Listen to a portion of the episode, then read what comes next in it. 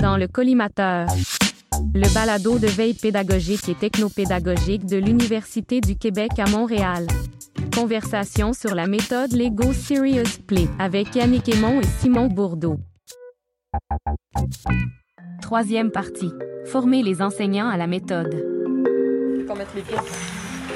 Les coups qu'on euh, les coups qu'on on intègre chacun comme la partie qu'on pense qu'il le plus Ouais, mais je pense que c'est ça qu'on fait. Ouais, normalement, c'est ça qu'on fait.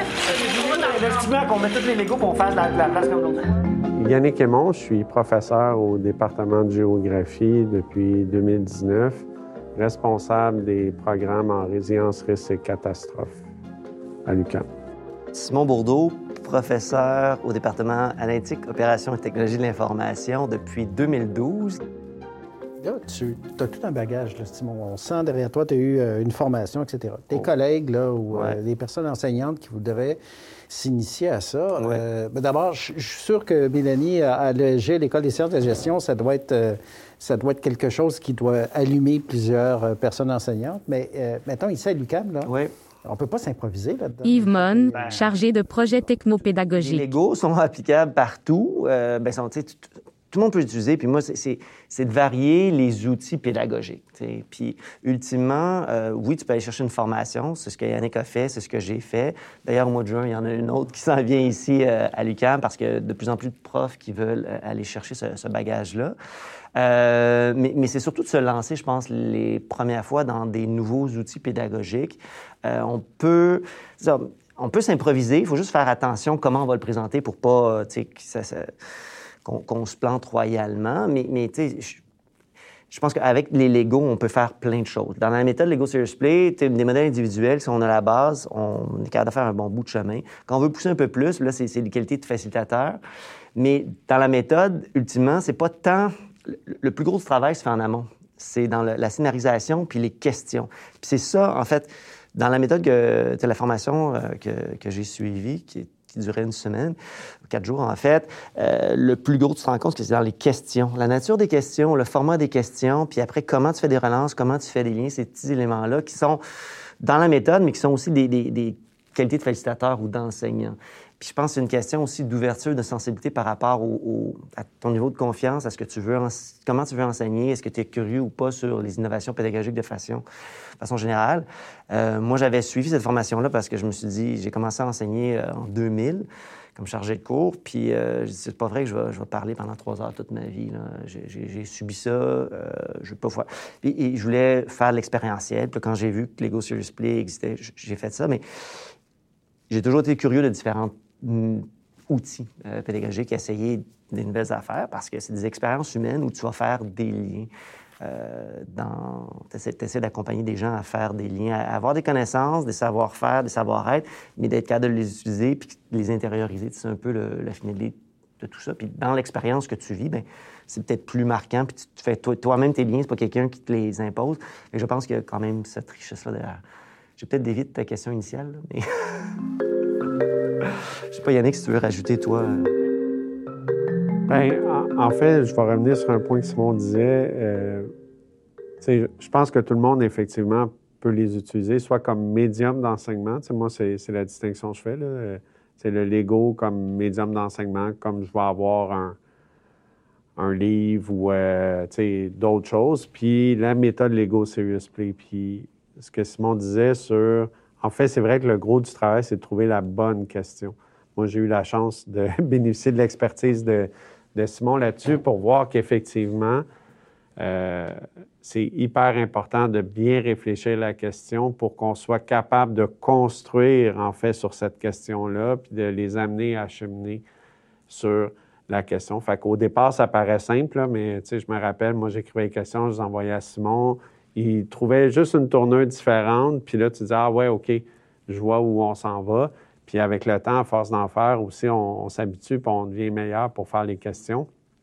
Mais c'est vraiment ça au début. Donc, tu sais, oui, les gens peuvent prendre des Legos, enseigner avec. La méthode Lego Serious Play, oui, on a fait une formation pour devenir facilitateur, mais à la base aussi, c'est, il y a une base de la méthode qui est open source, là, tu sais, qui est à, Il est disponible à tout le monde. A c'est ça, il est des disponible à tout le monde. tout. Il y a des livres qui existent, il y a des vidéos maintenant en ligne. Ouais. Euh, on peut en faire un bon bout. Puis, euh, tu sais, au début, c'était euh, Lego, c'était à l'intérieur de Lego, puis ils l'ont rendu open source. Puis là, maintenant, il y a des gens qui formaient tout, où ils ont poussé les techniques d'application. Mais à la base, on peut faire un grand bout de chemin pour amener les gens à, à- à s'exprimer. Tu sais, euh, à l'université, mais hier, j'étais dans une entreprise, bien, les gens en ressources humaines embauchent les gens avec des Legos. Ou euh, on peut... quand j'ai fait ma formation, il y a un autre gars qui, lui, c'était pour faire un- une agence de rencontre à travers les... Bref, un psychologue. On peut s'en servir vraiment à tout niveau. C'est complètement débile ce qu'on peut faire parce que, grosso modo, c'est- juste une structure pour amener les gens à parler dans un environnement sécuritaire, puis écouter les autres, puis repa- bâtir là-dessus. C'est que ça. Ça reste des relations humaines, euh, ultimement. Puis, tu sais, on, on travaille, moi puis Simon, justement, à, à démocratiser, si on veut, le Ouais. Lego. Euh, mais, tu sais, on va mettre euh, sur pied, euh, ben là, pour l'instant, on appelle ça une Legotech. Sinon, euh, on va voir, là, ça va peut-être être une bricothèque. Mais bref, on va rendre Ah non, disponible... Lego Tech, j'aime mieux ça, moi. on va rendre disponible des Legos à toute la communauté, en fait, donc euh, avec le service des bibliothèques là, ici. Donc, on travaille là-dessus sur un projet pilote. Donc, on va avoir des kits de démarrage individuel, un peu qu'est-ce qu'on a utilisé que vous avez vu, mais il va avoir aussi un kit complet euh, identité paysage qui appelle pour vraiment faire un, plus gros atelier euh, avec plus de, de, pièces à l'intérieur. Et euh, en fait, parallèlement à ça, ben, on va essayer de développer là, avec le Carrefour technopédagogique, puis sûrement celui de l'ESG aussi si, si, si possible. Aussi tout le matériel pédagogique en arrière. Parce que comme Simon disait, c'est pas juste, tu sais, oui, prendre le Lego demain matin, l'appliquer dans la classe, ça va, mais c'est quoi le contexte pédagogique en arrière? Parce que prendre le Lego pour prendre le Lego, c'est une chose. L'in- L'introduire justement, tu sais, les notions d'alignement pédagogique, d'évaluation, d'objectifs, qu'est-ce qu'on vise avec ça. Simon a développé beaucoup de simulations. Moi, d'ailleurs, j'en ai utilisé une dans mes cours de gestion de projet. Euh, bon, on a ce qu'on fait dans le programme euh, comme euh, utilisation de la méthode Lego Serious Play, mais il y a d'autres, tu sais, j'ai des chargés de cours qui m'ont écrit justement en vue de la formation qu'on va donner, qui me disent on est en management de projet, on utilise les Lego. Fait qu'il y a des petites initiatives qu'on est plus ou moins au courant à travers l'université.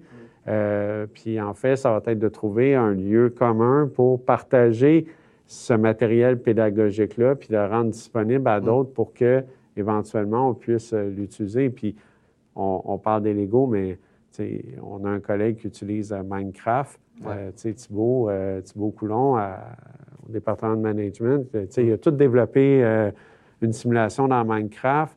Fait que, ça aussi, on pourrait partager ça. Il y a plein d'initiatives pédagogiques intéressantes de pédagogie active où on fait vivre différentes expériences aux, aux étudiants et étudiantes qui rendent les cours beaucoup plus intéressants. Euh, donc, tu sais, là, on parle de ça, mais tu sais, il y en a qui ont des projets avec des entreprises, euh, ils font développer.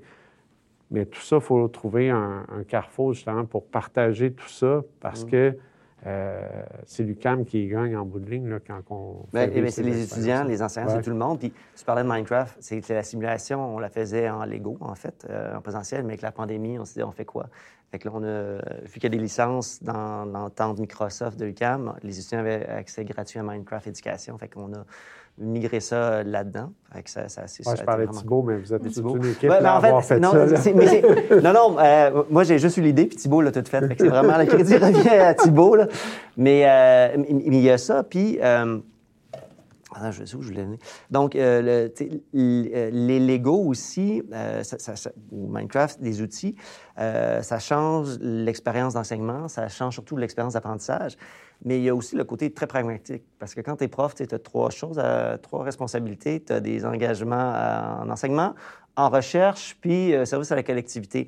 Et donc, euh, quand tu peux faire améliorer ton enseignement, mais en même temps, tu peux faire la recherche. Et moi, le- l'ensemble, puis on- le projet qu'on fait présentement avec Yannick, c'est pour éventuellement faire des publications scientifiques, pour diffuser la bonne nouvelle. Euh, donc, moi, c'est les différentes simulations que j'ai faites, ben, ça a donné des articles scientifiques dans des revues avec des notes pédagogiques. Puis là, il y a des gens qui m'écrivent, puis qui, j'espère, l'utilisent aussi. Fait qu'il y a, quand, du point de vue prof, là, il y a quand même l'avantage de pouvoir faire de l'innovation puis diffuser, euh, parce qu'il y a plein de, journaux maintenant, en fait, qui existent, que j'ignorais que ça existait. Fait c'est vraiment très cool. Et merci vraiment pour euh, tout ce partage-là d'expérience euh, que vous faites avec vos étudiants.